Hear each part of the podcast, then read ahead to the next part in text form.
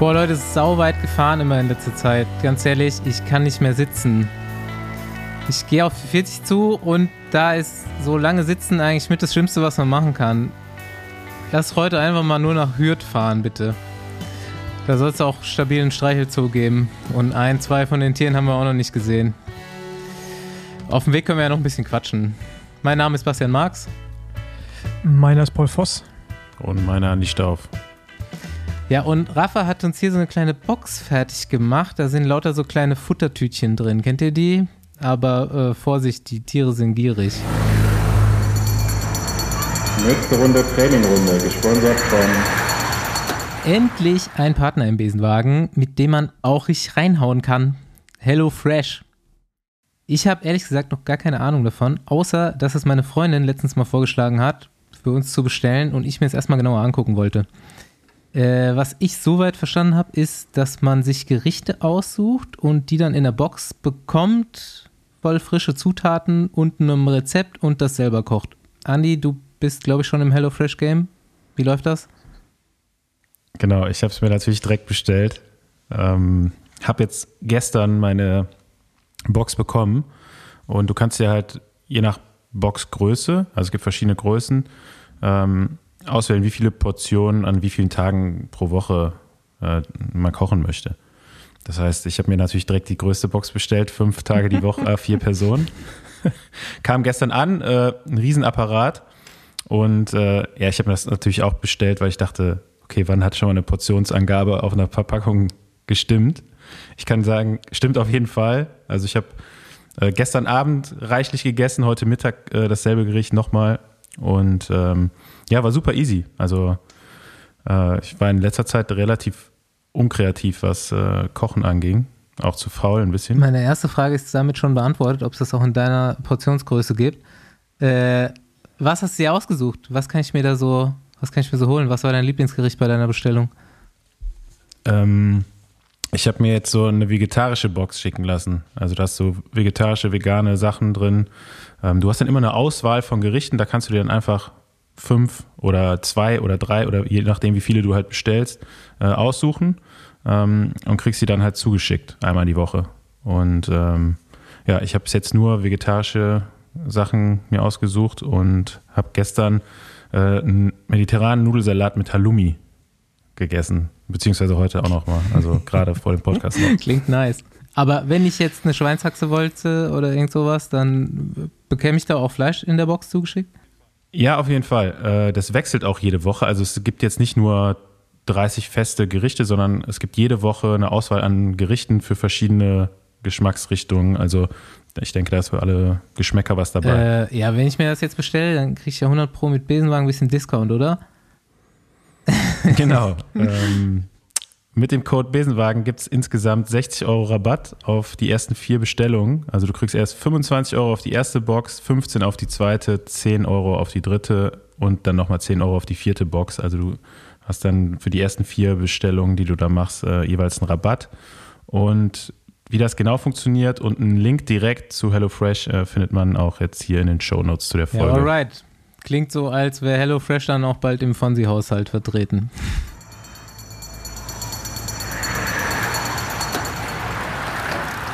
Ja, Jungs. Was geht bei euch? Keine Ahnung, ey. Es regnet die ganze Zeit und ich versuche laufen zu gehen. So klappt halbwegs, aber mach gar keinen Hab Bock ich tatsächlich eigentlich. auch schon drüber nachgedacht. Ja? Ja, aber nur drüber nachgedacht. Ich habe keinen Aber Bock mehr. Ja, Ja. kann halt nicht jeder Gravel-Profi sein. Ja, genau. Als Curryprofi hängst du halt jetzt für ein paar Wochen in Portugal ab. Könnte auf jeden Fall auch schlimmer sein. Ja, trainierst du da auch oder machst du einfach nur Urlaub? Äh, nee, ähm, schon Homeoffice. Also ich habe ich hab jetzt gefühlt mehr zu tun als vorher. Weil irgendwie auch so ein paar Sachen für nächstes Jahr anstehen, ein paar Veränderungen. Äh, oh, ja, da wird es in Zukunft auch ein paar News geben, denke ich mal. Und ähm, genau von daher ist reichlich zu tun. Irgendwie viele Videokonferenzen und äh, pipapo. Aber ist natürlich angenehmer bei jetzt gerade 30 Grad draußen, war gerade eine Runde Radfahren. Und ja, man muss ein bisschen aufpassen. Die Autofahrer sind hier nicht ganz so gut gewöhnt an äh, RadfahrerInnen, aber ja, äh, ich fühle mich einigermaßen sicher. Weil ich halt, kennst von Garmin dieses Rücklicht, was so blinkt Mhm. und dieser Radar, der dir auf dem Computer anzeigt, wann ein Auto kommt, Mhm. der ist hier Dauerbeleuchtung. Also der ist nur noch rot Wo, und äh, auch auf Gravel-Strecken. Na, ich mache hier so einen Mix. Ich habe ein Straßenrad mit und äh, 32er Reifen drauf. Also ein Gravelrad. Nee, das ist schon noch das Straßenrad. Äh, Andi, irgendwann, vielleicht gibt es ja nächstes ein richtiges Gravel-Rennen. Wer weiß. Ja? Und dann lade ich dich dazu ein und dann fährst du einfach mal mit deinem Straßenrad mit 32er Reifen und dann kannst du am Ende des Tages sagen, ob das so geil war. ähm, nee, aber hier ist ganz cool. Wir sind ein bisschen südlicher von Lissabon, so über die Brücke rüber in, oh, warte mal, wie heißt das hier? Äh, ich vergesse das immer. Carni Carniche oder so? Schreib dir das besser mal auf und mach das in, irgendwie auf so einen Zettel und den, den dann immer bei dir trägst. In Caparica sind wir. Hm.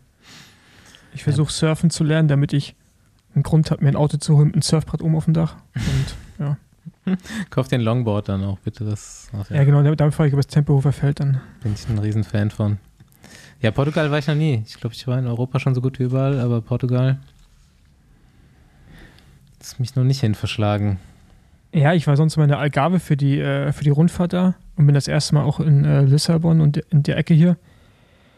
Ja, es ist halt, äh, ist halt südlich, ne? Wir sind mit dem Auto hergefahren, das ist schon sehr, sehr weit, muss ich sagen. und wir haben auch eine Nacht, also wir haben ja, wir sind zu zweit hier, ich hatte Rad mit und auch ein Surfbrett, ähm, nicht mein Surfbrett, und haben dann die erste Nacht noch Hotel gepennt auf der Herfahrt. Die zweite Nacht dachten wir, ah, komm, sparen wir uns das Geld, schlafen wir im Auto ein paar Stunden. Haben dann hinten mein Fahrrad auf die Rücksitze gelehnt, weil ich habe ja nur ein Kombi, auf die, Rück nee, auf die Vordersitze gemacht, also auf den Beifahrersitz und Fahrersitz. Dann die Taschen übereinander links gestapelt und da haben wir uns quasi zu zweit hinten in den Kofferraum reingelegt. Und mit dem Surfbrett zugedeckt. Und das Surfbrett lag so links über mir. Da kann man sich vorstellen, da ist ja nicht mehr allzu viel Platz gewesen. Es war sehr, sehr beengt. Ging auch, aber sehr unbequem. Ich habe ähm, ich hab so eine kleine Aktivitätsempfehlung für Leute, die ähm, vielleicht eher so in Süddeutschland wohnen oder sogar in der Schweiz. Denn, ähm, Skifahren. nee, es geht um äh, Zirkus. also, ich weiß nicht, ob ihr euch noch dran erinnert, Beat Breu, Ex- Ja. Ex-Schweizer Radstar, mittlerweile 63 Jahre alt und ähm, der hat ja so alles Mögliche irgendwie, wie war das? Hat mal ein Bordell gehabt und aber sein Lebenstraum war ein Zirkus und dann wollte er irgendwie 2019 einen Zirkus eröffnen. Und das ist dann so in die Binsen gegangen und ich habe jetzt einen neuen äh, Artikel in diesem, äh, in dieser lustigen Schweizer Zeitung, die oft über so Radprofis und Boulevard berichtet gefunden. Erstmal schon mal, warum der Zirkus untergegangen ist. Geiler Satz mal wieder. Äh, Zitat: Fehlende Zuschauer, Streit mit dem Zirkusvermieter, Gerüchte über Sexorgien in der Manege, Lügen, Intrigen und gegenseitige Vorwürfe. 19 Tage, nee, 13 Tage hat es nur gehalten. 13 Tage gab es Vorstellungen da, dann wurde das Ding dicht gemacht. Naja, Bert Breu ist halt schon einer von den Zäheren und hat sich jetzt wieder so ein Zirkuszelt sel selber gekauft.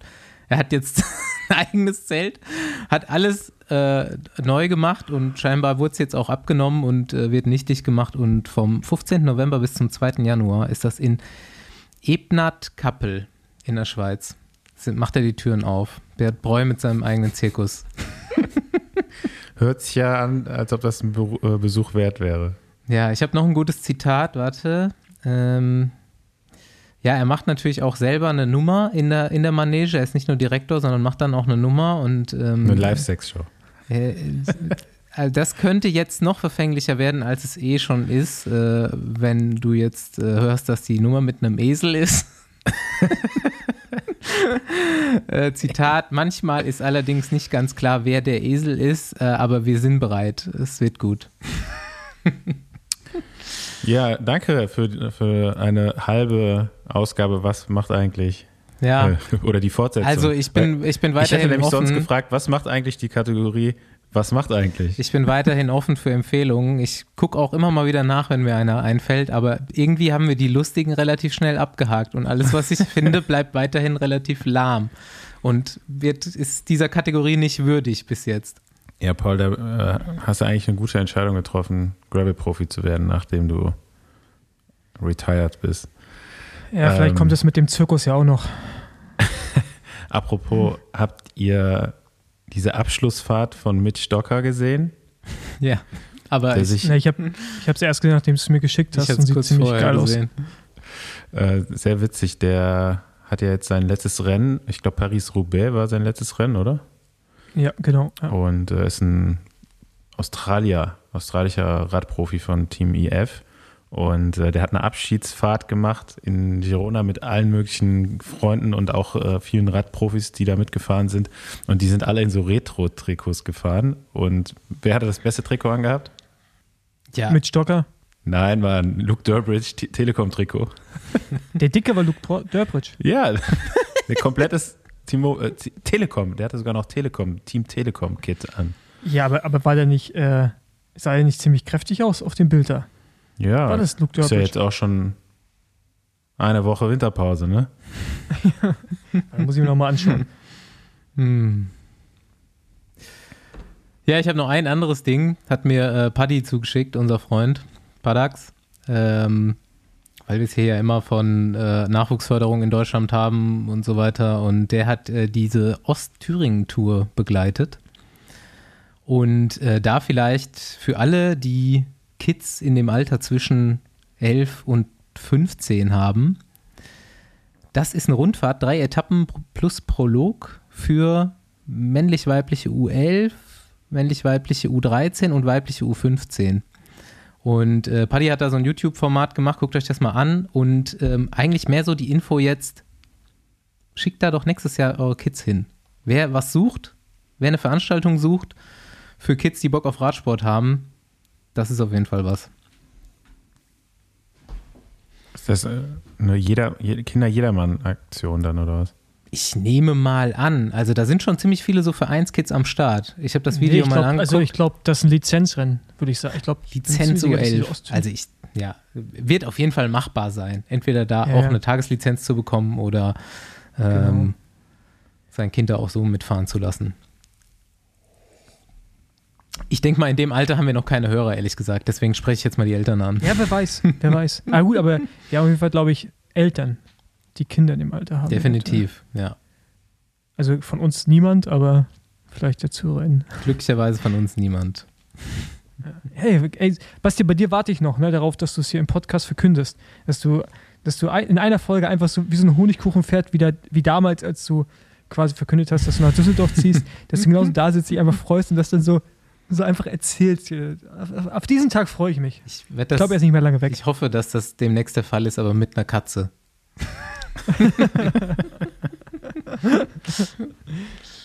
Du willst dir eine Katze holen. Ich habe schon Bock drauf, ja. Warum? Also, ja. Ach, wir haben, Warum? wir haben zu Hause auch schon immer Katzen. Und Katze, Katze ist geil, so ein, so ein Ruhepol. Legt, legt sich dann abends. Ich will halt auch eine fette Katze eigentlich. so, ja keine, die so mega Action ist. So Ja, kann ich mir vorstellen. Ja, das passt schon zu dir. fette Katze, ja. Ey, Jungs, wisst ihr was? Erzähl. Wir haben jetzt einen englischen Podcast. Ich ja, wollte jetzt nochmal ganz plump Werbung machen. Echt? Ja. Haben wir wirklich? Ha- haben wir wirklich. Wir haben es gut gedenglischt. tatsächlich Äh. montags rausgekommen. Mhm. Und ähm, ja, jetzt sind wir unter Zugzwang, dass wir quasi das auch wirklich äh, durchziehen müssen. Ja, ich bin ja gespannt. manchmal so ein bisschen Problem bei uns ist. Wer, wer, als, Ja, wer als falls nächstes es kommt. Wunschgäste gibt, kann, kann man die uns äh, schick zu, Am zusenden. besten auch direkt, wenn man selber Kontakt zu denen hat und die schon fragen kann. äh, ja, das würde ich, würde ich gut finden. Also mir fallen ein paar ein, aber das ist natürlich äh, absurd, einige von denen, aber ja, mal, mal gucken. Ja, du hast uns ja schon zwei versprochen, Paul. Genau. Dich erstmal Ja, um die. die zwei will ich auf jeden Fall auch haben. Ja, du, ich, ich bin dran, aber mehr als irgendwie äh, das Anleiern kann ich auch nicht machen. Das ist das Problem, wenn die Leute zu bekannt sind, hängt da ja Management hinten dran, die Dinge entscheiden. So und äh, Ja, da kann Andi ja vielleicht intervenieren. Von Ja. Management zu Management so. ja, ich finde, wir sollten eh erstmal alle Corso-FahrerInnen irgendwie vielleicht durcharbeiten. Da sind ja ein paar Leute dabei, die auch bekannt sind. Ja, Also ich gar finde, kein Problem. Da arbeitet das Management auch schnell und effektiv. ich, ich würde auch sagen, äh, at Ken Sommer, äh, wir, haben noch einen, wir suchen noch einen Werbepartner. Wenn wir eh schon hier Corso-Werbung machen, ununterbrochen, finde ich, dann, äh, dann, kannst, dann darfst du ruhig auch diesen Podcast äh, supporten. Und als nächstes kommt dann Bastis Agentur. Du darfst uns dann auch gerne supporten. Den Fahrer hatten wir ja schon. okay, gut, ja. Argument. Ja. Ja, nee. Also ich, ich bin auf jeden Fall, ähm, was heißt dran? Also den, ich glaube, beim Williams-Clan haben wir ganz gute Chancen, aber wir äh, brauchen natürlich auch noch Leute außerhalb von LA. Ja, das stimmt. Ja, ja danke für die positiven Rückmeldungen auf jeden Fall. Das hat äh, bis jetzt schon Spaß gemacht. Was, was hat denn deine äh, Freundin gesagt? Mal, ähm, ja, also ich habe es ja selber erstmal gehört. Ich höre ja tatsächlich unsere Folgen und habe dann auch gemerkt, dass es am Anfang auf jeden Fall noch ein bisschen langsam ist, auch so bei diesen Einleitungstexten, die ich da eingesprochen habe. Vielleicht mache ich das nochmal ein bisschen schneller. Ähm, aber hinten raus wird es dann halt auch echt flüssig und das meinte sie auch. So, sie wollte es nicht sagen, aber am Anfang war es noch ein bisschen langsam. Aber es liegt ja auch einfach an uns. Ja. Wir sind halt auch ein bisschen langsam. Ja. Nur nicht auf dem Rad, ne? Ja, echt?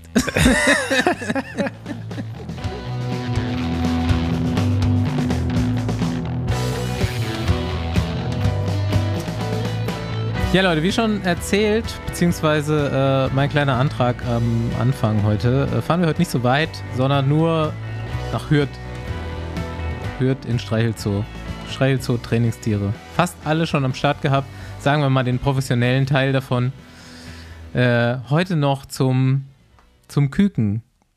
Zu Juri Hollmann. Hi. Hey zusammen. Schönen guten Tag. Ja, äh, Juri Hollmann, unser Mann bei Movistar. Wir hatten natürlich noch niemanden aus diesem Team. Ähm, auch wenn es, glaube ich, noch einen Schweizer gibt, bist du der einzige Deutsche da am Start im Moment, ne? Bis, bis jetzt, ja. Ich bekomme ja nächstes Jahr Gesellschaft von, von Max Kanter. Genau. Aber ähm, ich habe mal eine Frage. Bist du eigentlich schon, ähm, also auch Soapstar wie der Rest deines Teams? Wir alle Spanier eigentlich? Hat es gereicht dafür dieses Jahr? Was, was meint ihr jetzt? Das mit dem Hate oder was? Nein, Netflix. Nee, auf, ah, Netflix. auf Netflix, nee. Also ich wurde echt schon verfilmt. Ähm, also was viele gar nicht wissen, eigentlich ist der von Netflix, ist ein Beauftragter dabei und der ist fast das ganze Jahr dabei. Also ich bin ja dieses Jahr eigentlich alle Klassiker gefahren und der ist bei allen Klassikern mit dabei gewesen und der macht die kompletten Grand Tours und auch so eine Rennen wie Tour de Suisse, die World Tour Rennen, da ist der von Netflix mit dabei und das wird gefilmt. Also, also, also muss ich mir so vorstellen, dass der quasi das Skript schreibt und das ganze Drama, was wir dann bei, bei den Radrennen sehen, ist eigentlich alles fingiert. Und die haben sich das quasi ausgedacht, damit im Nachhinein im Bus wieder Drama herrschen kann. Ist das so? Nee, nicht ganz. Also, also die Taktik ist von Netflix.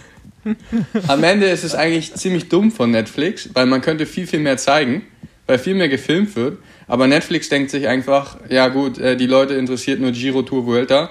Wir zeigen einfach nur Giro Tour Vuelta. Ja, okay. Ja, gut, kurze Erklärung für jeden, der jetzt sich fragt, Hä, von was reden die eigentlich? äh, es gibt vom Team Movistar ähm, ich, mittlerweile zwei Staffeln, oder?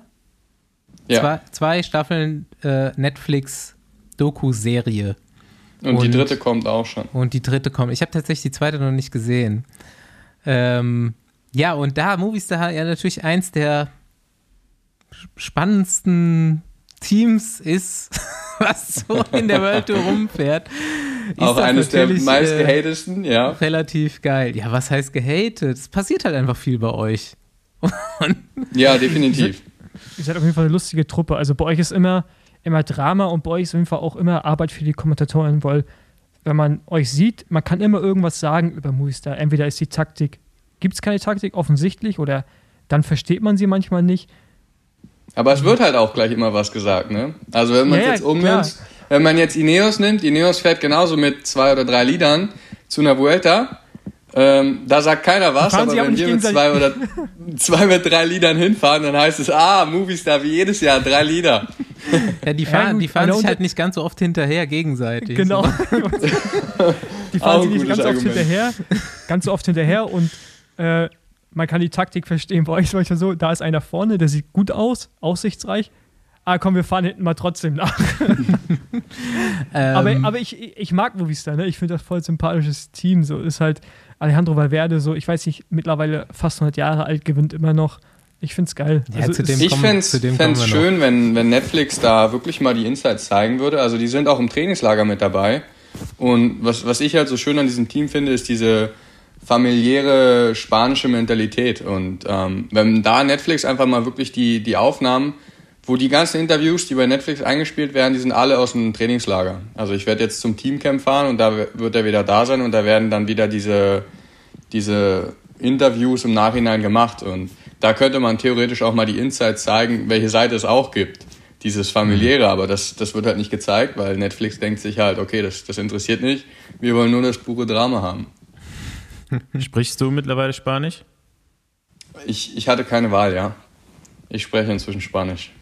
Das ist doch gut. Ja, klasse. Ich, jetzt ist Hammer. Am Anfang war es schon hart. Also ich bin zum ersten Rennen angereist äh, in, in Australien und der, die Fahrer sind bemüht und sprechen teilweise gebrochenes Englisch, aber der Staff spricht halt kein, kein Englisch. Okay.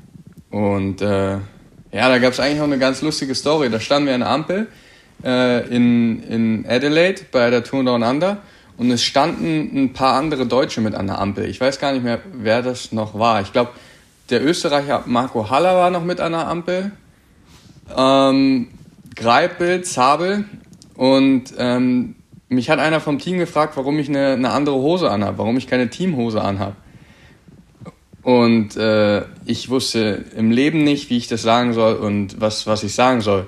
Und dann habe ich einfach an der Ampel gestikuliert, dass meine Hose gewaschen werden muss. Also habe ich mit meinen Armen und meinen, mit meinem Mund äh, eine Waschmaschine nach, nachimitiert. Kannst, Daraufhin kannst du hat- nochmal machen? Kannst du noch mal machen? Daraufhin hat auf jeden Fall die ganze, ganze Fahrradtruppe da an der Ampel gut gelacht. Aber der Staff hat verstanden, dass meine Hose gewaschen werden muss. Okay, und jetzt sag's nochmal in Spanisch. Oh. Ähm, also die Waschmaschine ist Lavadora und äh, ja, Seco ist sauber. Also ich würde einfach sagen, mi necesito un pantalón seco. Eh, mi pantalón es en lavadora. Sehr gut. Ich glaube, ihr habt mich mit meinem Spanisch ganz schön auf den kalten Fuß erwischt, weil im Nachhinein mir ist eingefallen, Seco ist trocken, Limpia ist sauber und eigentlich ist es ziemlich simpel, einfach nur mi ropa ist limpia, meine Kleidung ist sauber oder mi pantalon. Und ich glaube, ich habe da ganz schöne Scheiße zusammengequatscht. Also wenn ihr das rausschneiden wollt, sage ich auch nicht nein. wenn das drin lasst, ist, weiß ich, der Erste, der mir schreibt, ist auf jeden Fall Johann Jakobs. Ich bin ziemlich sicher, weil der ist auch definitiv fleißiger Besenmachenhörer. Ähm, ja, gut, nochmal, ich mache ja sonst immer so, zumindest so eine Mini-Vorstellung, ähm, dass jetzt mal jeder weiß, äh, wer du überhaupt bist, beziehungsweise wo du herkommst, wie du da dann hinkommst, bevor wir jetzt weiterreden. Das ist natürlich, die letzten zwei Jahre sind die äh, spannenden zwei Jahre für uns. Und da haben wir definitiv noch einige Fragen. Juri ist 22 Jahre alt, 1,85 Meter, 70 Kilo, und kommt über das hier im Besenwagen auch schon oft thematisierte äh, Radnet-Team über einen Stagiairplatz bei Katusha zu Movistar und ähm, wohnt, ähm, ich weiß gar nicht, wie lange jetzt schon in Hürth? Ähm, ich bin 2018, ähm, ein knappes halbes Jahr nach meinem Abi, äh, nach, nach Hürth gezogen. Woher? Ähm, ursprünglich komme ich aus Berlin, war dann auf der Sportschule in Cottbus ähm, bis 2018 Frühjahr, war dann für ein halbes Jahr bei meiner Mutter im Erzgebirge. Die ist, kommt ursprünglich auch aus Berlin, ist ins Erzgebirge gezogen, habe da für ein halbes Jahr dann gewohnt und habe dann aber festgestellt, gut, ich kam aus dem Internat, äh, dann wieder zu Hause einzuziehen, hat nicht so gut funktioniert. Wie kommt man dann auf die Idee, nach Hürth zu ziehen? Eigentlich wollte ich nicht nach Hürth ziehen, ich wollte nach Köln ziehen. ähm, aber finde mal eine Wohnung in Köln. Ähm, so durch hat mir jemand, den ich kenne, für mich die Wohnung besorgt indirekt, beziehungsweise die Wohnung gefunden. Ähm, und wieso ich nach Köln ziehen wollte, hatte, hatte viele Grund, Gründe. Ich hatte damals meinen, meinen Trainer hier, Ralf, Ralf Grabsch, ähm, definitiv die Trainingsbedingungen mit, mit der Eifel, dem Flachland auch. Es, es hat sich rumgesprochen, dass man hier gut, gut trainieren kann, gut Radfahren kann. Viele Radfahrer deshalb auch hierher gehen, vorher schon oder hier sind. Und ich, ich bin tatsächlich auch wegen Studium hergegangen, Maschinenbau. Ähm, und hatte da an der FH, an der Fachhochschule in Köln ähm, studiert, nebenbei. Und das, das war halt so ein Modi- Modul über ein USP, wodurch ich äh, strecken konnte. Und genau, deshalb auch. Und ja, auch die Anbindung. Also wenn man überlegt, man ist dicht, Belgien, Holland, zweieinhalb Stunden, drei Stunden teilweise nur. Ähm, die Flughäfen, die drei, Düsseldorf, Köln, Frankfurt, ähm, habe ich mich für hier entschieden. Und? Ist gut hier, ich, bin, oder? ich, ich, ich bin immer noch hier, ja. Also ich bereue es auf keinen Fall und ich, ich würde auch auf jeden Fall sagen, wäre ich den Schritt hierher nicht gegangen, denke ich jetzt, wäre ich nicht da, wo ich jetzt bin. Also ich denke, ich wäre wär kein Profi geworden, wenn ich den Schritt nicht gegangen wäre. Ich kenne über äh, zwei Ecken den äh, Carstenmeister Volkmann. Ja, echt? Ja, ja. Also ich, ich kenne ihn persönlich eigentlich gar nicht, aber mein bester Freund kennt ihn, ist mit dem im Team gefahren eine ganze Weile lang. Und, Bei, bei ähm, Isaac, oder? Ja, genau. Ah, schönsten Trikots, oder? Auf jeden Fall. Und ich habe auch ein paar Sprachnachrichten weitergeleitet bekommen von von ihm gestern. War aber jetzt tatsächlich fast nichts Brauchbares da drin, aber auf jeden Fall geiler Slang. Volk, Volkmann Besenwagen sollte man vielleicht auch mal machen. ähm, ja, nee, aber der meinte auf jeden Fall zumindest, ich kann dich mal fragen, so nach ein paar Stories aus dem, aus dem Internat. Da wäre auf jeden Fall ein paar, du wärst kein Kind von Traurigkeit gewesen. Oh, ja, äh, ich denke, allgemein bin ich sehr ruhig, aber sobald ich anfange, mich wohl zu fühlen, ähm, sehr gute, gute Freunde zu haben, eine gute Truppe zu haben, komme ich auch gerne mal aus mir raus. Und äh, ich hatte definitiv äh, eine sehr, sehr gute, wenn nicht sogar meine beste Zeit bis jetzt im Internat in Cottbus. Ähm, du gehst wirklich durch dick und dünn zusammen. Also du machst, äh, wenn man es jetzt aufs Training bezieht, du fährst am schönsten Tag zusammen, aber du musst auch, wenn du gar keinen Bock hast, bei fünf Stunden im Regen draußen fahren. Oder was wir auch schon getan haben, äh, fünf Stunden auf der Bahn in Cottbus fahren unten, ähm, wo es betoniert ist. Und ja, da, da hat es schon angefangen bei so einen Trainingseinheiten. Wenn wir dann fünf Stunden die Grundlage unten auf der Bahn fahren sollten, sind wir die natürlich, ja, ich glaube, ich bin sie zweimal wirklich gefahren, richtig. Den Rest hat man sich dann neue Sportarten ausgedacht, die man da unten auf der, auf der Bahn treiben kann. Von Longest Lap mit Winterrädern auf der Betonbahn bis äh, wer es schafft, am langsamsten auf der blauen Linie durch die Kurve zu fahren, zu äh, oben an der Bande langziehen ohne, also nur festhalten, ohne zu treten. Ähm, und dann hing man in der Mitte der Kurve, hat angefangen abzurutschen und der Trainer ist auf die Bahn gekommen. Ähm, und dann hat man überlegt, was man jetzt macht. Hochziehen schafft man nicht, also musste man runterrutschen lassen. Ähm, ja, da, da hat es angefangen. Also wir haben echt viel, viel Scheiße da gemacht, definitiv. Gehört, denke ich, aber auch dazu. Ähm, aber hat sich meistens eigentlich noch, denke ich, im Rahmen gehalten. Hast du irgendwelche äh, Mitinsassen gehabt, die man noch kennt dort? Ähm, puh. Das, das hört sich an mit Insassen, wenn es ein Insassen, Gefängnis gewesen wäre. Ja, definitiv. Leon Heinschke Mhm. aus meinem Jahrgang. Ja. Über mir der Jahrgang Bastian Flicke könnte ein Name sein, Richard Banusch. ähm, ja, ein Jahrgang drüber ist nochmal Kanter. Und unter mir, ich glaube, unter mir aus dem Jahrgang ist leider keiner durchgekommen. Eigentlich ist die Quote ja ziemlich gut in Cottbus, wie viel, wie viel Profis immer durchkommen. Ähm, Ja. ja. Dein, Jahrgang, dein Jahrgang war wieder stark. Ne? Da, dazwischen, ich glaube, davor war es dann mal nicht so krass. Der Ähm, achten, ja, aber der 98 war eigentlich in Junioren und so auch noch richtig gut. Die haben auch wieder, ich war der erste Jahrgang, der keine WM-Medaille geholt hat. Toll. Aber ich habe ja auch so ein paar. ich habe ja auch so die ganze Cottbuser Gang bei mir bei LKT gehabt. Und äh, ich kann es einfach bestätigen mit dem durch dick und dünn gehen und dass man da eine gute Zeit hat. Also, das sind alles. Äh, die sind auf jeden Fall alle sehr, sehr geprägt. Sehr geprägt aus der Zeit hervorgegangen. Ja. Es gehen definitiv auch welche, die Profipotenzial haben, packen es einfach mental nicht oder allgemein nicht durch Cottbus. Ja. Und die werden einfach, Fall, ja. die haben einfach das Talent, Profi zu sein, aber ich stell's einfach auf durch die Grundlageneinheiten oder weiß ich was, durch die Trainerschule, Trainerschule alleine teilweise schon, Kummer, Gatzke, wie sie alle hießen. wie, Das ist so witz, erklärt so mir witzig. bitte mal einer, wie komme ich auf dieses Internat? Was gibt da? Muss ja Einstellungstests Ich geben. glaube, es ist leider sowas, nicht mehr oder? so, wie, es- wie, wie, wie wir es kennen. Ich glaube, es hat sich auch schon gebessert, weil teilweise sind Sachen passiert, die, glaube ich, du jetzt nicht mehr, nicht mehr so, so machen kannst. Also es Okay, waren sehr harte, sehr harte Frauenwitze damit angefangen. Ähm, bis äh, Hungerast. Man hing an einer Autoscheibe und die Autoscheibe wurde zwei Zentimeter runter gemacht und man wurde mit Erdnussschalen abgeschnipst. Aber man hatte einen Hungerast und hing an der Autoscheibe. Und äh, Ja, da gibt es ja noch viel mehr Geschichten. ne? Das sind alles Dinge, Ja, die man hier auch einfach nicht so erzählen sollte. Vielleicht, weil es, glaube ich, Folgen haben könnte für einige Beteiligte. aber, aber das ist auf jeden Fall, was ich da alles gehört habe. Da kannst du, du kannst allein Bücher füllen mit den Sprüchen von den Trainern. ja, das ist wer Wahnsinn. hinten fährt, fährt Wasserski. Ja, die, die, die, die Jungs, die sind zu mir hochgekommen oder ich bin zur LKT gekommen, die können mich tagelang einfach nur mit den Sprüchen der Trainer unterhalten. Also die können Ja. auf, jeden, auf jeden Satz mit irgendeinem Spruch von einem Trainer antworten eigentlich. Das ist schon Wahnsinn.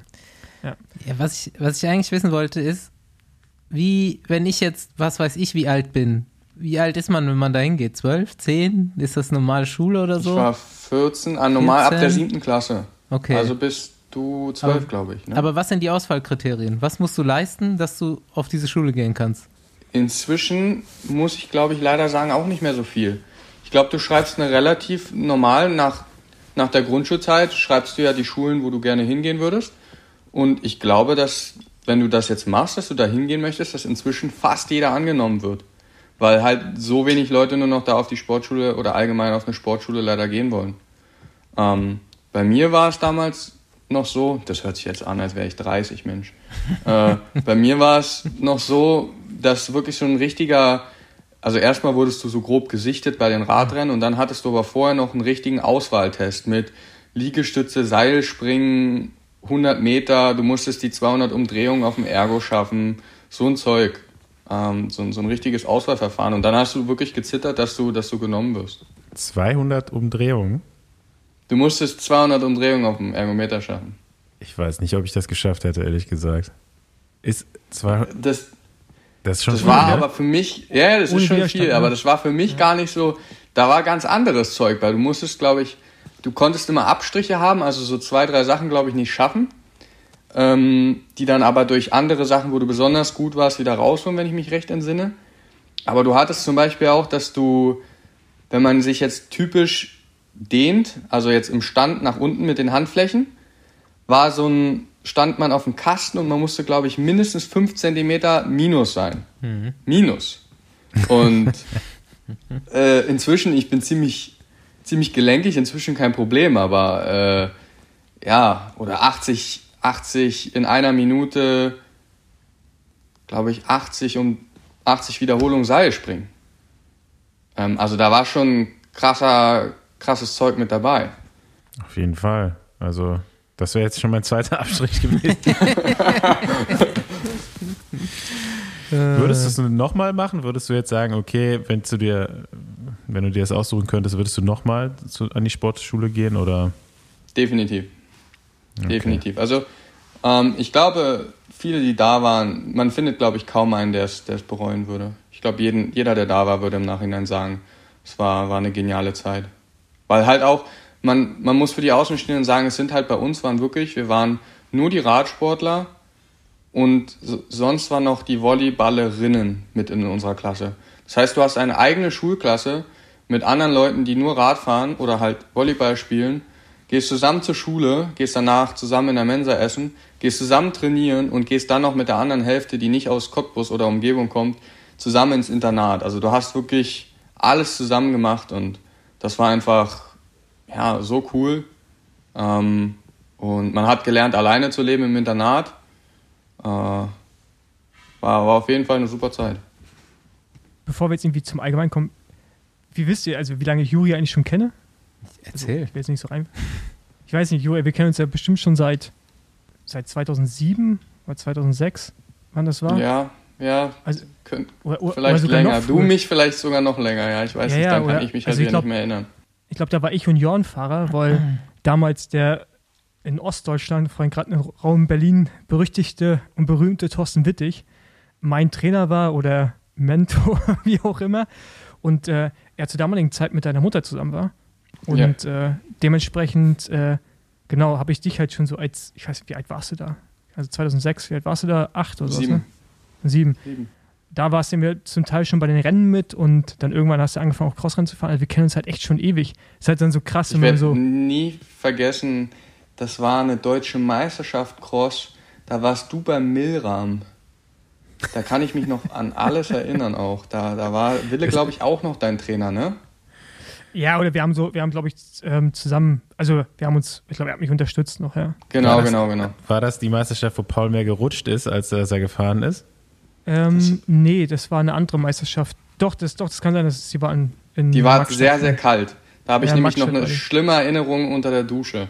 Ich erinnere mich Ah, nicht an nee. viel. Ich erinnere mich an Paul in Milram-Klamotten und an eine kalte Dusche. Das ist alles, so, woran ich mich an der, von der Okay, deutschen das- Meisterschaft Das noch hört sich erinnere. ein bisschen, ein bisschen komisch Gen- an. Genau, nee, das, genau, das war woanders. Das war irgendwo auch unten im Süden. Und da war es, glaube ich, minus 15 Grad oder minus 18 Grad. So, so absurd kalt einfach. Ja. Ich glaube, da bin ich aufs Podium gefahren. Da konnte ich meine Hände nicht mehr bewegen und sowas, ja. Genau. Ja, aber es ist halt schon krass, wie lange, wie lange man sich kennt, wenn man dann so deine Entwicklung gesehen hat und auf einmal bist du halt dann Profi geworden. Also wäre dies jetzt auch nochmal Deutsche gefahren. Ist mega weird, wenn man so.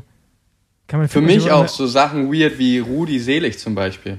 Ich bin damals als kleiner elfjähriger Junge oder so oder war vielleicht schon ein bisschen älter bei Sachen wie Oder-Rundfahrt dabei gewesen. Da war Rudi U23 bei, bei Jenatec, auch im Team von Wille.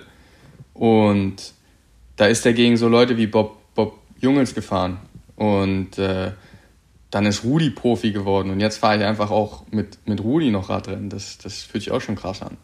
Ja, man kommt auf jeden Fall sehr alt vor dabei, muss ich sagen. Das gleiche hatte ich mit, das gleiche hatte ich übrigens auch schon mit Rick Zabe, weil wir sind immer früher, da war ich noch sehr jung, äh, mit Roman Jördens zu irgendwelchen Kriterien gefahren und da hing dann auch Ete rum und da war dann halt dann auch Rick dabei. Und dann so Jahre später ist man halt dann gegen Rick Radrennen gefahren. Das ist halt so voll komisch und man ist dann selber noch gar nicht so alt. Weißt du, wenn man so Kinder auf einmal dann ja selber Profis sind. 35 ist halt dann irgendwie doch schon Alter, ne? Ja, jetzt frag mal, frag mal Alejandro Valverde. Ja, da, da würde ich mich noch jung fühlen. Da retiren, der da schon kein retiren schon manche Leute, die der als Ja, Kind aber der ist kannte. Der ist wie ein Dinosaurier, der, der, so ein, äh, der lebt unter Wasser und der wird alle überleben. Sag mal, stimmt, stimmt eigentlich diese, dieses Gerücht, dass er wirklich nach jedem Rennen ein kleines Bier trinkt? Mm, Eigentlich, so was ich so mitbekommen habe, schon so ziemlich, ja. Obwohl vor, also an sich ja, aber dies Jahr, was echt krass war, vor Olympia war der so krass drauf. Also da bin ich echt aus dem Staunen nicht mehr rausgekommen. Der war, erstens war der so ausgezehrt und dünn. Und dann hat er immer nur sein Pollo a plancha, also das ist äh, Hühnchen von beiden Seiten ohne Öl angebraten und weißen Reis gegessen kein Bier mehr, nix und äh, Wasser, weißen Reis und Hühnchen vor Olympia. Also der hat so auf Olympia durchgezogen. Ich dachte echt, der, der kann es packen. Ähm, also der kann, kann echt ganz schön durchziehen, wenn der, wenn der was erreichen will. Muss ich mal gerade gucken, was er bei Olympia geworden ist. Nix groß. Der war im, am ersten Hang schon fast abgehangen. Also kann man, kann man sagen, mit nur Hühnchen und Reis fährst du auch nicht schnell. Nee, scheinbar braucht er das Bier nach dem Rennen. Ja, das Vielleicht ist auch eine daran. Theorie, die man davon ableiten kann. Ja, ja. Aber ist, dann der, ist er der Einzige bei Movistar oder machen die das alle da nach dem Rennen Bier trinken? Ah, nee, das nicht, aber es, es gibt schon so ein paar, die das machen. Auch diese Weinmentalität ist ja in Spanien sehr, sehr ausgeprägt bzw. verbreitet, ne? So nach dem, äh, das abends beim Essen meinst du noch eine, so eine Flasche Wein da steht, ne? Der Vino, der muss da sein. Und ich denke mir halt, Ahnung, ich bin eine jüngere Generation und ich denke mir halt, dass der Alkohol in den Mengen oder allgemein nicht, nicht positiv ist für die Regeneration. Halt da nicht so viel davon.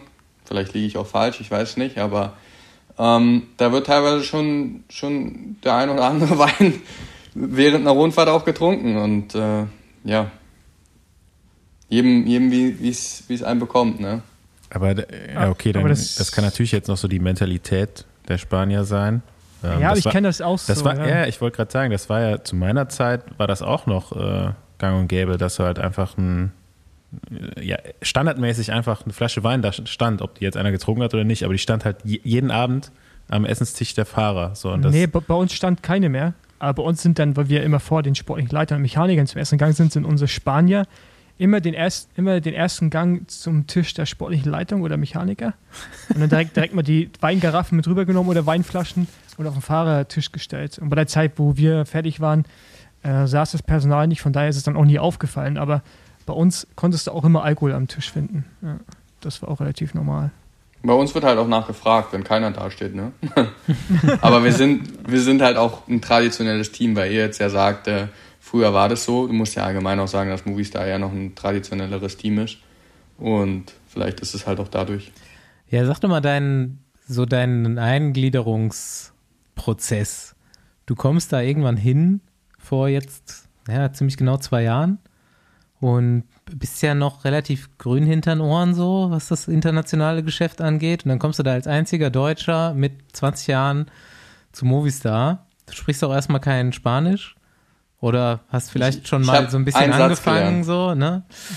Und ähm, hast du noch, hast du noch so Erinnerungen so vom ersten Treffen von den Leuten, von, von dem Teammanager vielleicht auch und so weiter? So, wie hast du es dir vorgestellt? Wie war es dann?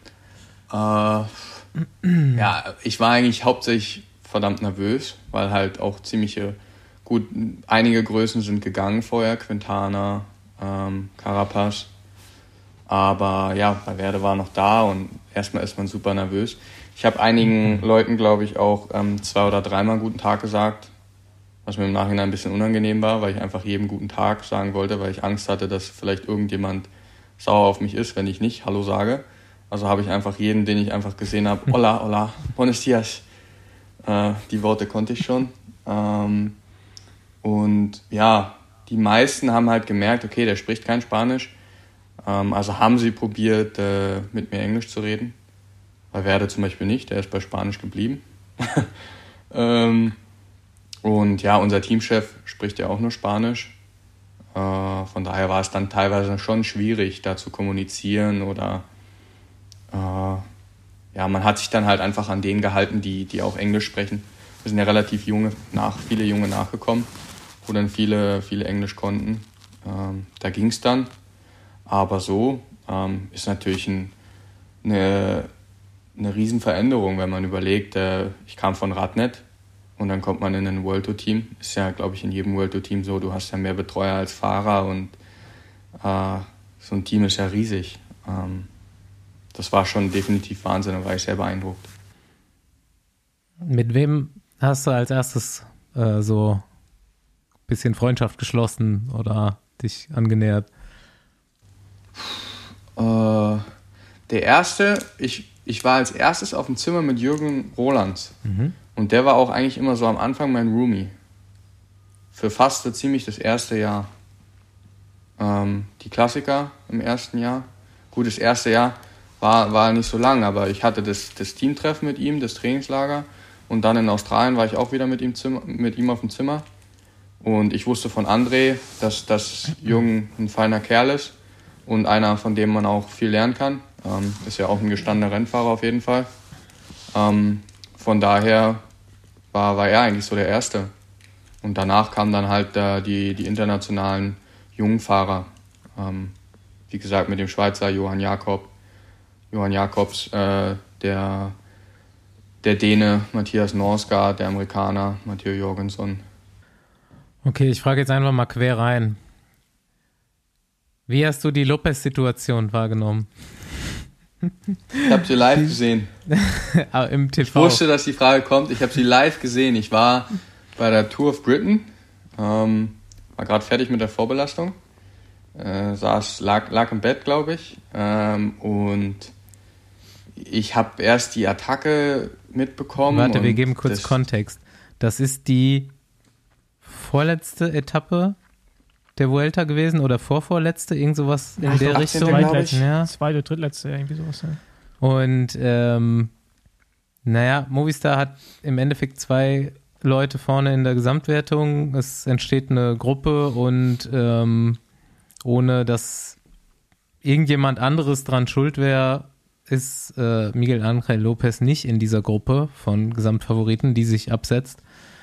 Und ähm, die Gruppe, in der er dann ist, nimmt so ein bisschen die Beine hoch und fällt zurück. Er fährt erst noch selber hinterher, was aber nicht klappt. Und next thing you see ist, er fährt nicht mehr. Er ist raus und du liest auf Twitter, er sitzt im Teamwagen. Und er liegt in dem Moment auf Platz, auf dem Podium, oder? War er? Ja, ja, war auf, War auf drei. In, äh, zur Startetappe war er noch Dritter, ja. Genau. Und Enric Mas ist in dieser Gruppe, die sich abgesetzt hat. Auch Movistar. Und er war Vierter, glaube ich, Vierter oder Fünfter und ist halt in dem Moment auf dem Podium. Und ja, äh, jetzt kannst du weiter erzählen. Ja, ich habe ja kein, kein Twitter. Dadurch hat, haben die Tweets, äh, äh, habe ich nur mitbekommen durch Teamkollegen. Ja, ich denke mal, du hast, Ähm. du hast eine Movistar Instagram, äh, WhatsApp-Gruppe oder sowas. Ja, da war Ruhe. Da Ah, war okay. Totenstille. Ziemlich lange. Okay. Also da ist keine Nachricht gefallen. Auch eine Woche danach war da noch Totenstille drin. Alle so. äh, ja, Das, genau. war, das war wahrscheinlich selbst für Movistar-Verhältnisse sehr dramatisch. Äh, ja, wir wussten halt alle nicht, was abgeht. Keiner wusste, was abgeht. Selbst unsere sportlichen Leiter in England wussten nicht, was los ist. Ähm, wir haben es halt mitbekommen und wir so, oh, okay, scheiße, verpokert. Ähm, Sage ich mal so, kann man jetzt wieder sagen, ja, typisch Movistar, kann aber auch jedem Team passieren, dass du halt mal den, den Abgang verpasst und die anderen wollen halt nicht mitfahren. Ähm, aber dann, Ist ja auch nicht schlimm gewesen ich mir halt, Moment. okay. Fürs Team. Es ist ja halt dann einfach nur ein anderer in der gleichen Genau, genau. Position wie vorher. nee, nee, Lopez war ja Dritter und Mars war ja schon Zweiter. Also es wäre gleich geblieben. Er hätte einfach nur seinen Platz verloren, Lopez. Okay. Genau. Aber ja, ich dachte dann halt so, mein Gott, okay, scheiße, ärgerlich. Wäre schon cool gewesen, doppeltes Podium Movistar. Dann wird er jetzt halt Fünfter oder Sechster im Klassement. Selbst wenn er fährt oder wenn er nicht fährt, ist ja egal. Äh, dahinter, die haben ja auch alle Zeit verloren. Ja, und dann auf einmal habe ich auf Pro Cycling Stats, glaube ich, gelesen, dass Movistar Mikel Angel Lopez pulled out. Und da war ich so wie, was, äh, hä? Sondern hat äh, mein Zimmerkollege Matteo Jorgensen mit Twitter angefangen und so, ja, der ist eingestiegen und dann haben wir natürlich probiert, unsere sportlichen Leiter zu fragen, was los ist. Die haben aber auch gesagt, ey, ich kann da jetzt keinen anrufen. Äh, wir haben auch keine Ahnung. Und am Ende wussten wir nicht viel mehr als, als Twitter. Vielleicht sogar weniger, um ehrlich zu sein. Waren aber natürlich alle super neugierig, haben, haben gebohrt bei den sportlichen Leitern. Die haben aber natürlich auch nichts mehr gesagt. Und äh, ja, am, am Ende wussten wir wirklich genauso viel wie jeder, der vom Fernseher saß, aber wir dachten uns halt nur wieder, ja gut, dass das jetzt bei uns passieren muss, das war ja wieder klar. Ist dann im Nachhinein noch irgendwas kommuniziert worden? Oder war es dann einfach so? Also ich meine, es wusste ja jeder relativ schnell, dass dann irgendwie der Vertrag aufgelöst werden sollte und Es, es gab ja zwei Optionen, so wie ich das jetzt verstanden hatte. Der hätte ja auch nicht aufgelöst werden müssen. Ich glaube, man hätte auch einfach so weitermachen können und das halt aussprechen. Aber ich glaube, es war sozusagen ein Vertrauensverlust da, dass man sagt, ey, da sind Leute zwei Wochen für dich, äh, zwei Wochen sind Leute für dich von vorne gefahren. Die haben für dich gearbeitet, alles ge gegeben. Und weil es halt mal nicht so läuft, klar ist man enttäuscht, kann jeder verstehen, der Sport macht. Aber kannst du nicht gleich, gleich die ganze Mannschaft hängen lassen und rausgehen. Ähm, und da haben wir einfach einen Vertrauensverlust. Da weiß ich jetzt nicht, das, oder weiß man dann halt nicht, okay, nachher arbeiten die wieder eine Woche für dich und du sagst wieder, ach nö, ich habe keine Lust mehr. Ähm, von daher kam es, glaube ich, wirklich mehr von der Teamseite, dass man gesagt hat, äh, das, das hat keinen Sinn mehr. Äh, weißt du, warum bei euch immer so viel Drama manchmal ist? Ähm, ist das so ein hausgemachtes Problem, weil man sehr vielen Menschen, also sehr vielen Fahrern irgendwie gerecht werden will? Oder äh, weil man sich halt einfach auch nicht so offen angreifbar machen möchte im Vorfeld von einem Rennen, was die Taktik angeht? Weil ihr geht ja sehr, sehr oft mit mehreren Leuten äh, mit einer größeren Spitze in den Rennen rein. Ist ja jetzt nicht nur äh, irgendwie bei den Klassik ist ja nicht nur bei den Rundfahrten so, ist ja auch bei den Klassikern zum Teil so. Ja, ich glaube, das ist halt einfach eine, eine grundlegende Taktik, wie man ans Rennen rangeht, ne? die wir da verfolgen. Und an sich hast du ja oft die, die gleichen sportlichen Leiter. Und die sportlichen Leiter sagen ja, in welche Richtung die Rennen gefahren werden. Und wenn halt da ein sportlicher Leiter die Ansicht hat, dass man so am erfolgreichsten ist, dann wird am Ende bei den Rundfahrten so gefahren, beziehungsweise halt auch bei den Klassikern, wenn es der gleiche ist. Ähm, Ob es dann immer die richtige ist, äh, ist die Frage, beziehungsweise muss man im Rennen sehen. Aber ja, ich denke, das Drama, allgemein muss man halt auch einfach sagen, würde ich jetzt sagen, dass die zum Beispiel Spanier, Italiener auch einfach temperamentvoller sind, ne? Ähm, und dadurch vielleicht teilweise auch mehr Drama entsteht. Was ja ganz geil ist so für den Radsport, muss man ich, sagen. Ich, ich finde es auch teilweise nicht schlecht. Also, Was wäre passiert, ähm, wenn Valverde Fluchen- noch dabei gewesen wäre? Zusätzlich, der wäre auch noch da vorne gewesen. ja, ja. Jetzt irgendwie mal wieder zu dir. Jetzt zwei Jahre World Tour. Wie siehst du so die Entwicklung deiner eigenen Form? Was waren da Meilensteine? Also Starte mal da, wo du reingegangen bist und da, wo du, und führ uns mal so über vielleicht zwei, drei Stationen dahin, wo du jetzt bist. Ja, ja, also eigentlich muss man ja leider grob anfangen und sagen, 2020 war für fast jeden ein verlorenes Jahr. Ne? Am Ende hatte man noch Radrennen, aber ich glaube, viel gewonnen habe ich da nicht. Also ich glaube nicht, dass ich im Jahr 2020, obwohl ich in der World Tour war, einen großen Schritt gemacht habe. Ähm, ich bin meine erste große World Tour Rundfahrt gleich im Januar mit Tour Down Under gefahren, was eine super coole Erfahrung war. Und da habe ich definitiv auch einen kleinen Sprung gemacht. Aber dann über die gesamte Corona-Zeit hat man halt auch wieder viel verloren. Ähm, ich habe fleißig trainiert, bin hauptsächlich Grundlage gefahren, habe da echt viele Kilometer gemacht, aber äh, so viel intensiv bin ich da nicht gefahren. Und normal, wenn du ja ein World Tour Jahr hinter dir hast, ähm, hast du ja so eine Rennhärte und machst nochmal so einen Sprung. Ähm, das das habe ich halt nicht gemacht. Von daher war 2020 da relativ schwierig. Ich denke, da war mein erster Sprung die Big Bang Tour, wo ich ziemlich solide gefahren bin, ähm, wo ich auch selber mal zufrieden war. Und ähm, ja, dann war ich den, den Winter, würde ich sagen, wieder relativ fleißig und habe mich dann von, von, mit den Klassikern angefangen, von Rennen zu Rennen gearbeitet. Bei den Klassikern war ich nie so richtig zufrieden aufgrund vom, von der Position her, weil ich da teilweise noch Probleme habe, was Positionierung angeht und der Positionskampf, vor allem bei den Klassikern. Ich glaube, es ist nirgendwo so schwer wie, wie bei den Klassikern. Ähm, habe dann da aber, denke ich, relativ viel mitgenommen, konnte dann das erste Mal mit, mit einem Team, mit, mit Lopez in äh, Andalusien ein Radrennen mit dem Team gewinnen und eine Rundfahrt. Das war definitiv ein cooles Gefühl. Und habe dann eigentlich von Rundfahrt zu Rundfahrt, denke ich, bin ich besser geworden. Ähm, und hatte so, ja, meine, meine beste Phase bzw. Form dann eigentlich so mit der Deutschland-Tour, davor auch äh, Tour, Tour of Portugal. Ähm, eigentlich auch eine ziemlich gute Form dann noch bei Tour of Britain, wo ich dann ja aber leider bei der ersten Etappe gestürzt bin ähm, und dann auch noch krank geworden bin. Da denke ich, wäre auch noch was gegangen. Ähm, aber eigentlich ging es kontinuierlich gefühlt relativ bergauf, von Rennen zu Rennen mit der Rennhärte. Ja, du hast ja jetzt auch das Vergnügen gehabt, äh, dein erstes Roubaix fahren zu dürfen, ne? Wie, ja, war, wie war der war, Tag war, für dich? War echt eine coole Erfahrung. War, war, ja, schön ist das falsche Wort, ne? ähm, war verrückt. Für jeden, für jeden, jeder von außen sagt, es war episch. Ähm, ich glaube, kein Rennfahrer eigentlich, der gefahren ist, würde sagen, es war episch. Jeder Rennfahrer würde eher so sagen, ja, es war verrückt, es war geisteskrank, es war absolut lebensgefährlich, aber es hat trotzdem Spaß gemacht, auf jeden Fall. Ähm, es hat wehgetan, aber es hat Spaß gemacht. Ja, selbst, äh, selbst Heino ist ein bisschen zurückgerudert dann nachher im Vergleich zu vorher. Das war definitiv ganz witzig. Ähm, ja, wo, wo siehst du dich denn dann selber so und in, in welchem Zeitraum? Hast du, hast du eine Vorstellung davon, wo du dich hin entwickeln willst oder wo vielleicht dein äh, Potenzial hingeht? Äh, ja, es ist schwierig. Ich weiß es selber, um ehrlich zu sein, noch nicht so richtig. Ähm, ich dachte immer, ich sehe mich bei den Klassikern. Ich habe ja mit, wie Paul schon angeschnitten hat, ich habe ja auch mit Cross angefangen. Auch Mountainbike bin ich gefahren. Und deshalb dachte ich, okay, ich habe so ein bisschen den Hintergrund. Ähm, die Klassiker finde ich ganz cool. Ähm, ich bin so der Klassikerfahrer, dachte ich.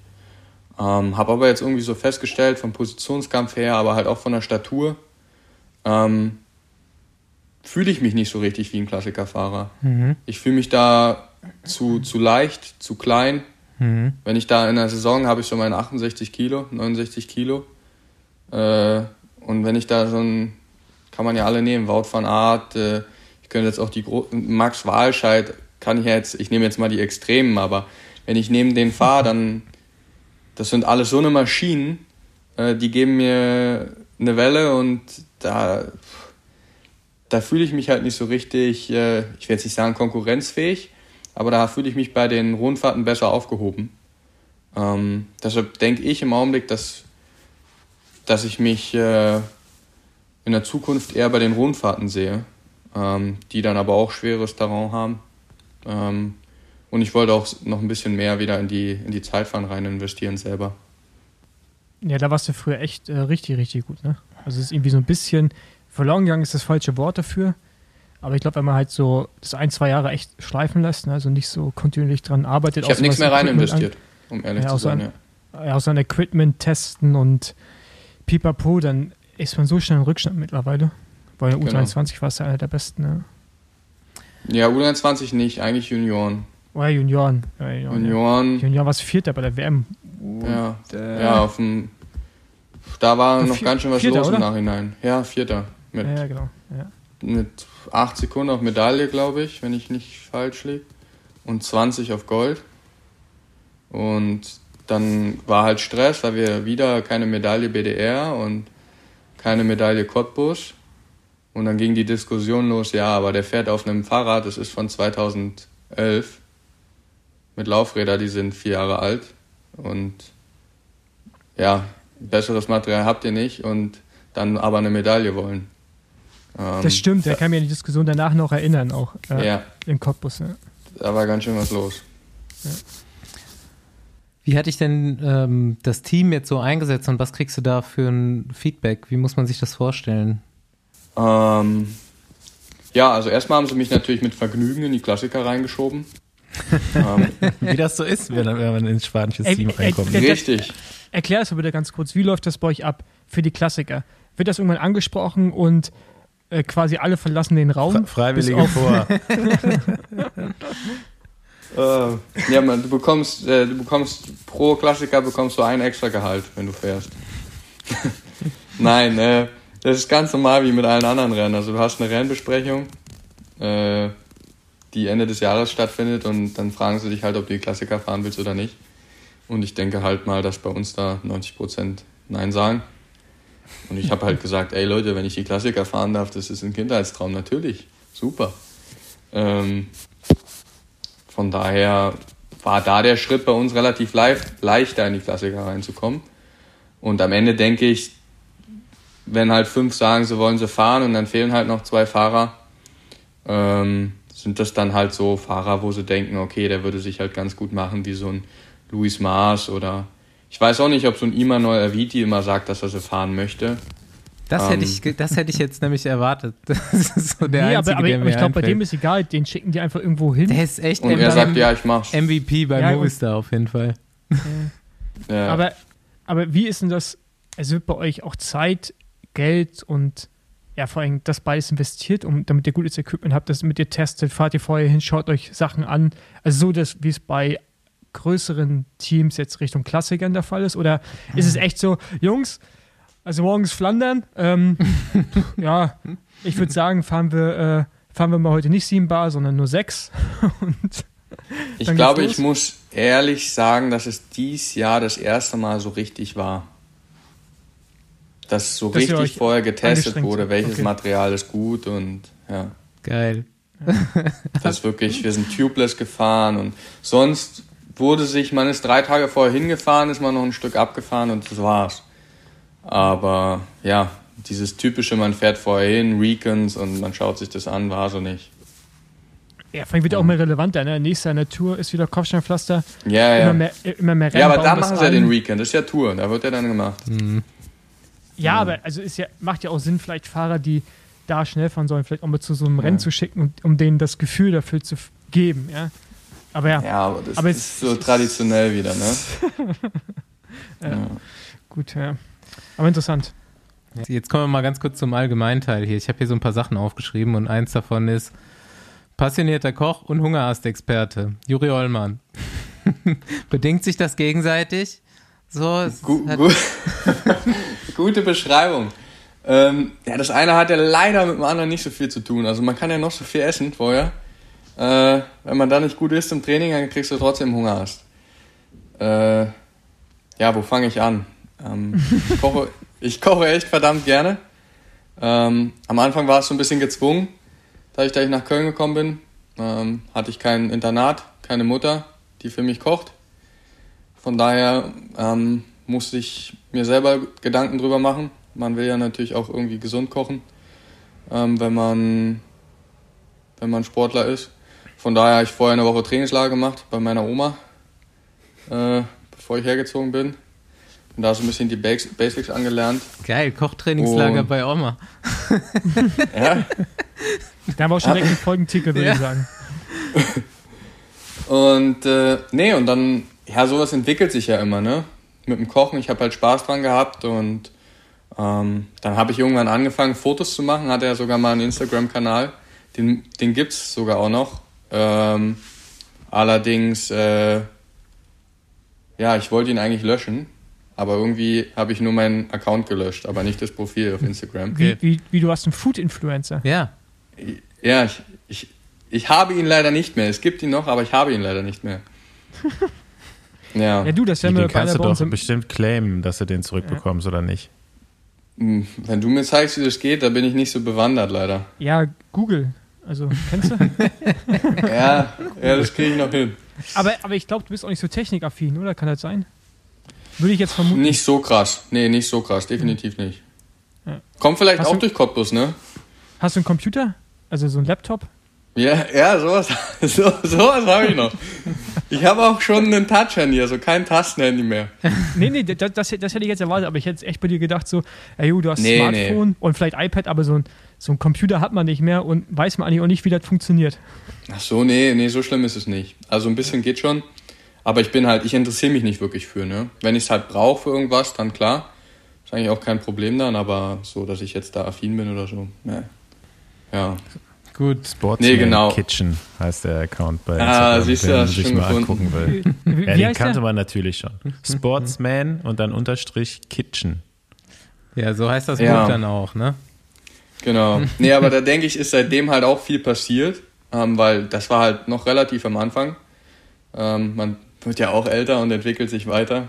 Äh, und ich habe immer noch viel Spaß dran, aber inzwischen mache ich die Fotos nicht mehr. Äh, das lasse ich bleiben. Ich fange lieber schon an zu essen. Ich esse einfach zu gerne. Okay, sag uns dein, Foto, sag kann ich uns schon eine Minute früher äh, anfangen. dein aktuelles Lieblingsgericht. Lieblings, ich koche verdammt viel. Ich koche im Augenblick sehr gerne äh, relativ orientalisch, also in, in die chinesische Richtung, japanische Richtung oder auch in die, also sehr, sehr gewürzreich. Auch in die indische Richtung koche ich im Augenblick verdammt gerne. Ich habe gestern, glaube ich, einen, einen Linsendal gemacht, vorgestern, ähm, mit Süßkartoffel, Kürbis, Zwiebel, Knoblauch, roten Linsen, Berglinsen äh, gut gewürzt, sowas halt. Äh, das, das ist ich, vor allem jetzt zu der Jahreszeit verdammt gerne. Wird einem schön warm. Würdest du den Besenwagen mal einladen? Andi sieht aufmerksam aus, auf jeden Fall. Ja, ja.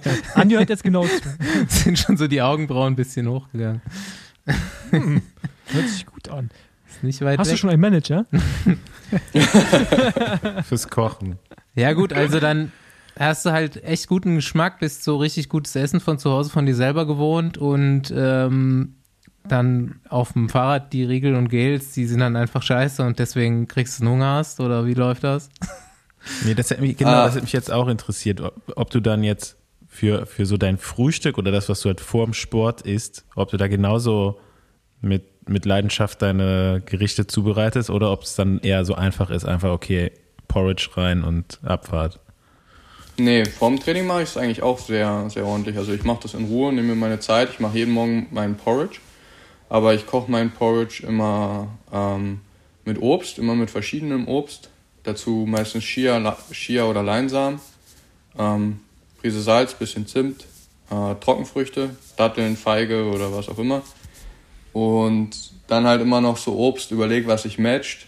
Ähm, und dann köche ich das Ganze, mache mir in der Zeit meinen mein Espresso, meinen Kaffee.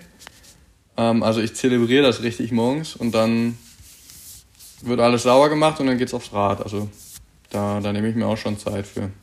Andi, würdest du mit, würdest du noch mal ein Trainingslager fahren, wenn Juri mit dir mitkommt? Also du machst mit Juri einfach nur so ein kulinarisches Trainingslager. Morgens kulinarisch, dann nach dem Training und zwischendurch noch ein bisschen Radfahren. Das ja. wäre doch genau dein Ding, Paul, oder? Juri ist nicht der Einzige hier in der Runde, der kochen kann. Das, ja, das habe ich ähnlich gemacht früher, aber würde mich jetzt trotzdem nicht mehr dazu bewegen, sehr viel mehr Sport zu machen. Oder zumindest mal nicht so viel Sport wie in einem Trainingslager. So. Ja, Paul. Aber so eine, so, so eine Art Genuss, ein Genusslager. Sowas, das kann ich mir schon gut vorstellen. Das ist eigentlich nichts anderes wie Kaffeefahrten. Das sind ja auch Genussfahrten, wo man sagt, ich fahre jetzt eine Stunde bis in das Café. Eigentlich fährt man ja die Stunde dann nur, um da einen Kaffee zu trinken und einen Kuchen zu essen. Dann fährt man ja auch schon wieder heim, um dann zu Hause auch wieder was zu essen. Deswegen ja, genau, macht man eigentlich next, auch Sport. Next Level ist, next Level ist wenn, wenn Leute mit dem Auto dahin kommen, um sich zu treffen. das stimmt. Gibt's auch. Ja. ja. Dein schlimmster Hungerast, Abfahrt. Äh, boah, mein schlimmster war wahrscheinlich echt in Cottbus. Äh, ich hatte, glaube ich, überall jetzt schon einen, wo ich schon mal war. Ich hatte definitiv einen schon in Berlin. Ich hatte schon einen bei meiner Mutter. Hier in Köln auch schon, obwohl ich schon deutlich mehr inzwischen weiß über Ernährung und hier gut koche. Aber wie gesagt, macht das gut Kochen auch nicht aus, äh, ob du leider einen Hungerast bekommst, weil der in Köln war so, ich habe gut gekocht, wusste viel über Ernährung, habe aber nach der Winterpause wieder angefangen zu trainieren und dachte, ich bin genauso gut wie vorher. Äh, nur dass der Puls halt 20 Schläge höher war und ja, ja, auf einmal war halt der Hungerast da. Weiß auch nicht, wie das kam. Das ist ein Klassiker. ja, ja, das ist die gefährlichste Zeit nach der Pause. Nee, aber mein schlimmster Hungerast war, glaube ich, tatsächlich in Cottbus, auch im Wintertraining. Man muss dazu sagen, die Winterräder, speziell auch meins damals, mein Rad hat so gute 15 Kilo gewogen. Ich hatte eine Lenker-Unterlenkerschaltung. Ähm, also diese, nicht die am Rahmen, sondern schon Mhm. die, die den richtig Endstoff. guten, die dann am, die am, genau, wo, wo der Lenkerstopf nochmal ist. Ähm, die Hebel hatte ich. Dann hatte ich einen Nabendynamo für meine Lampe vorne. Schwalbe und Plattbar und Dichtmilch zusätzlich. Zwei Pakete in jedem Reifen. Zwei Flaschen. Ähm, also mein Rad ist äußerst gut gerollt und war äußerst, äußerst schnell. Da, für, Ähm, so, für sowas würde ich gerne mal so eine Werbeanzeige, die, wie diese Reifenhersteller immer machen. So, dieser Reifen spart 70 Watt. und, und da dann mal so das Umgekehrte. So, dieses Setup bringt dir zusätzliche 270 Watt, die du leisten musst, dass es rollt. Ja, nee, auf jeden Fall, das war erst zum Winter in die zweite, zweites Jahr Junioren. Ich hatte vorher äh, Pfeifelschussdrüsenfieber, war eine Weile krank, mit einem fließenden Übergang zum Bänderriss. Ähm, bin wiedergekommen ins Training und der Ehrgeiz war da. Und Cottbus war ja der Klassiker, du fährst 50 Kilometer raus, machst die Wende und fährst alleine zurück. Also in der Gruppe Dreierstaffeln rausfahren, umdrehen und alleine mit 100 Meter Abstand jeder einzeln fährt nach Hause. Und dann willst du den ja vor dir oft auch einholen. Ähm, war da gut motiviert, hatte jemanden die ganze Zeit in Sichtweite vor mir und bin natürlich verdammt drüber gegangen. Haben nichts gegessen und irgendwie, irgendwann habe ich den schon nicht mehr gesehen. Dann hat es angefangen, dass ich eigentlich nur noch die Pylonen rechts gesehen habe. Ähm, dann fährst du eigentlich immer grob von Pylone zu Pylone. Äh, irgendwann denkst du auch nicht mehr so viel. Die Augen werden ein bisschen kleiner. Dann hat es angefangen, dass ich von der Straße abgekommen bin, weil ich so grau war. Dann habe ich immer so aller 300 Meter angehalten, weil ich einfach, äh, ja, es ging einfach nicht mehr. Und du stehst dann da und denkst, ja, was, warum soll ich jetzt wieder losfahren? Es gibt ja gar keinen Sinn dafür. Also ob ich jetzt hier stehe oder wieder losfahre, macht ja, bleibe ich lieber hier stehen. Ähm, dann hat es angefangen dunkel zu werden und dann hat aber zum Glück einer von den anderen Jungs gesagt, äh, ja, der Hollmann, der ist noch draußen. Ist der Trainer, Herr Gatzke, nochmal rausgefahren mit dem Auto und hat mich, das war Richtung Spreewald, es waren noch dann so sieben Kilometer bis Cottbus, ähm, also bis zum Funktionsgebäude Internat. Und da war noch zwei Kilometer bis zum Ortsschild. Und da kam mir der weiß silberne Skoda entgegen, Herr Gatzke. Ja, was, was los, mein Junge? Brauchst du was zu essen? Ich so, ja, ich brauche was, es geht nicht mehr. Ja, hier, ich habe Gels. Ich habe Gels. Ja, ich so, ja, her damit, her damit. Wie viel brauchst du? Ja, alle diese haben, geben sie her. Und wie das immer war in Cottbus, äh, da kann Paul bestimmt auch mitreden, die Gels waren so meistens abgelaufen 2016, 2014. Also desto älter, desto besser. Ähm, werden ja nicht schlecht, die Dinger. So, Genau, solange, die, ja, und dann muss- das ist wie beim Wein. solange die Verpackung Ja, nicht ja, aussieht die werden nur besser, die. Gels. Und nee, da musste ich mir tatsächlich, ich glaube, ich habe mir am Ende vier Gels sechs Kilometer vor zu Hause reingezogen, um die letzten sechs Kilometer durch Cottbus nach Hause zu kommen. Ähm, und habe mich dann einfach noch mal eine halbe Stunde im Funktionsgebäude einfach nur sitzen geblieben und auf den Spind, den Schrank vor mir gestarrt und nichts getan. Ehe ich mich dann irgendwann dazu bewegt habe, äh, doch noch unter die Dusche zu gehen. Ich glaube, das war so mein schlimmster Hungerast. Das sind wirklich die besten. Die, wo man, wie du schon sagst, 300 Meter einfach nur ein paar Kurbelumdrehungen hinbekommt und dann geht's nicht mehr. So, dann Ja. fehlt, fehlt auch der neuromuskuläre, die Ansteuerung komplett und musst einfach wieder rollen lassen oder stehen bleiben. Ah, großartig. Hast du schon mal im Besenwagen gesessen? Im richtigen, richtigen Besenwagen, soweit ich weiß, noch nicht. Das habe ich befürchtet. Ich saß im Teamauto, saß ich schon mal. Das war dieses Jahr. Unfreiwillig sogar. Ja. Warum? Warum Äh, unfreiwillig? Also, Es war das Heimrennen von Valverde. Und da hat's ja, das war ja brutal, da hat's ja fast 50 Liter auf dem Quadratmeter geregnet. Ach ja. Und meine Aufgabe war, bis oben auf den Berg zu fahren. Und ich hatte ein ziemlich gutes Bein dran. Also ich bin da ziemlich gute Werte gefahren und bis drei Kilometer vor der Kuppe von vorne fast gefahren, den Berg noch. Und dann haben sie mich aber oben kurz vor Schluss abgehangen und ich bin durch die Abfahrt komplett, weil ich halt naiv war und dachte, ja, ich bin ein guter Abfahrer, ich fahre jetzt in der Abfahrt einfach wieder hin zum Feld und ich nehme keine Regenjacke an.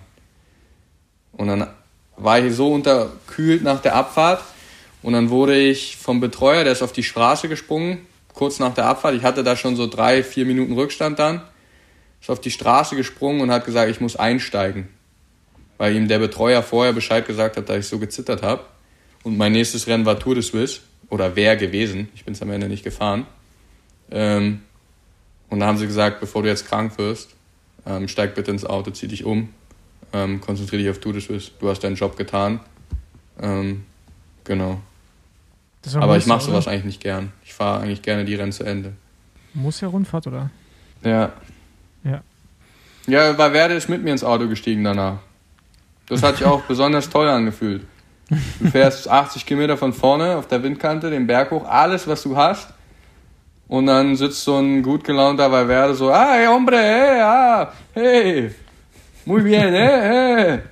Und du denkst so, ey, was soll denn der Scheiß? Fahr jetzt Radrennen, ich bin für dich gefahren, jetzt fahr bis zur Ziellinie, du Arsch. Also da war ich echt äh, leicht angesäuert in dem Augenblick, aber er hat, so wie er es immer macht, sehr gelassen, freundlich, mit Freude genommen. Hat mich auch gewundert, dass er da ausgestiegen ist. Normalerweise gewinnt er da doch immer mit deutlich Vorsprung. Auch für Olympia. Ja, ey, aber ganz ehrlich, die Straßen willst du aber auch nicht im Regen fahren. Da kannst du ja auch einfach direkt, äh, kannst auch direkt einen Schlitten nehmen. Das ist sicherer. Okay, Ja. Juri. Ich weiß, nee, machen wir nicht teamintern. Innerhalb deiner World Tour Karriere, welche Fahrer hat dich erstmal am meisten beeindruckt, lustig gewesen? Wen triffst du gern im Feld und warum? Erstmal ist immer cool, die, die Trainingskollegen jetzt zu treffen. Ähm, also André, Nils, Rick. Wenn man ran- Rennen fährt, ist immer lustig, immer, immer cool zu sehen. Ähm, ansonsten, wenn man jetzt, ich sag mal, in Spanien ist und zwei Deutsche am Start stehen, freut man sich natürlich auch über den anderen Deutschen, der da irgendwo noch ist. Ähm, oder deutschsprachigen. Äh, und teilweise auch so die, die Leute aus Cottbus. Ob das jetzt ein äh, Leon Heinschke ist oder Max Kanter teilweise ja auch, auch wenn er zwei Jahre älter ist. Lennart Kemner ist drei Jahre älter. Ähm, genau, auch immer cool. Wie ist dein Schweizer Teamkollege eigentlich so drauf? Ich glaube, der hört auch Besenwagen. Der, ich weiß, ja, ich denke, er hört auch Besenwagen, ja. Der, für den könnte da den Podcast in sieben verschiedenen Sprachen machen. Und der könnte den Podcast hören. Das ist ziemlich, ziemlich krass. Klingt gut. Aber es macht immer wieder Spaß. Ich war, wir waren Roomies, glaube ich, also äh, wir haben uns die Zimmer geteilt für, für alle Klassiker. Dies Jahr. Ist ja auch ein halber Belgier mittlerweile, ne?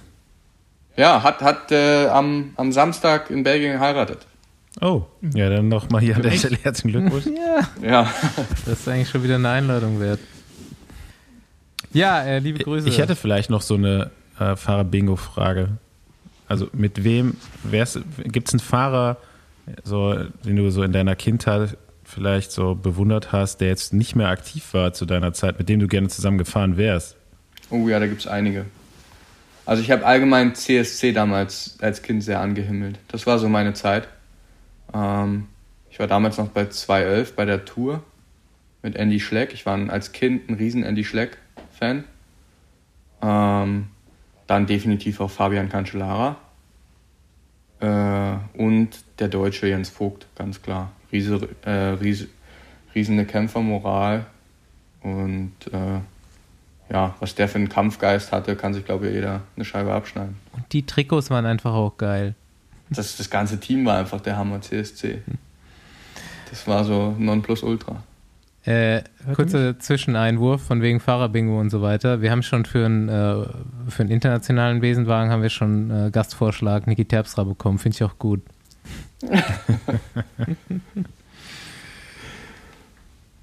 ja, gut. Hast du schon was gekocht, Juri? Nee, nee, ich muss tatsächlich noch was kochen. Ich bin am schwer, ich war ja im Urlaub in, in Österreich und da habe ich ein paar Knödel mitgebracht. Ich denke, heute wird es Knödel geben. Nice. Sehr ich mir ein gut. schönes Süppchen machen und dann. Genau. Ja, ich äh, bedanke mich, dass du mitgefahren bist. Endlich mal äh, Movistar im Besenwagen. Ich dachte, es kommen mehr Movistar-Fragen, um ehrlich zu sein. Ich war. Hast du dich schon vorbereitet? Hast du noch ein paar Antworten? Boah. Die, äh, Die habe ich schon bereit gemacht. kannst du Ja, dann beim nächsten Mal, Juri. Ja, wir, wir, wir, wollen, wir wollen dich auch nicht in die Pfanne hauen, ne? Das kann ja auch äh, zum Nachteil dann sein am Ende. Ja, Ja. Ey Mann, nein, ey, weil ich habe da, ich habe vor einer Minute habe Ja. ich die ganze Zeit was gesagt und keiner hat geantwortet. Jetzt hören wir dich wieder nicht. Alter, Eine Frage hätte ich dann doch noch. Wann, wann, gehen die, wann fahren die Trainingstiere wieder los mit ihrer Runde? Und kann ich mich dann mal da in den Windschatten reinhängen? Ich glaube. Jetzt wo, jetzt, wo ihr ein bisschen schlechter drauf seid am Anfang der Vorbereitung. Ich glaube, also ich bin ja jetzt erstmal weg. Ab dem Wochenende wieder in Spanien. Erstes Teamtreffen. Ähm, die, anderen, die anderen Jungs sind bestimmt auch wieder weg. Äh, ich denke aber so Anfang, Mitte November sollten dann hier wieder alle, alle in Köln sein, alle mal wieder eintreffen.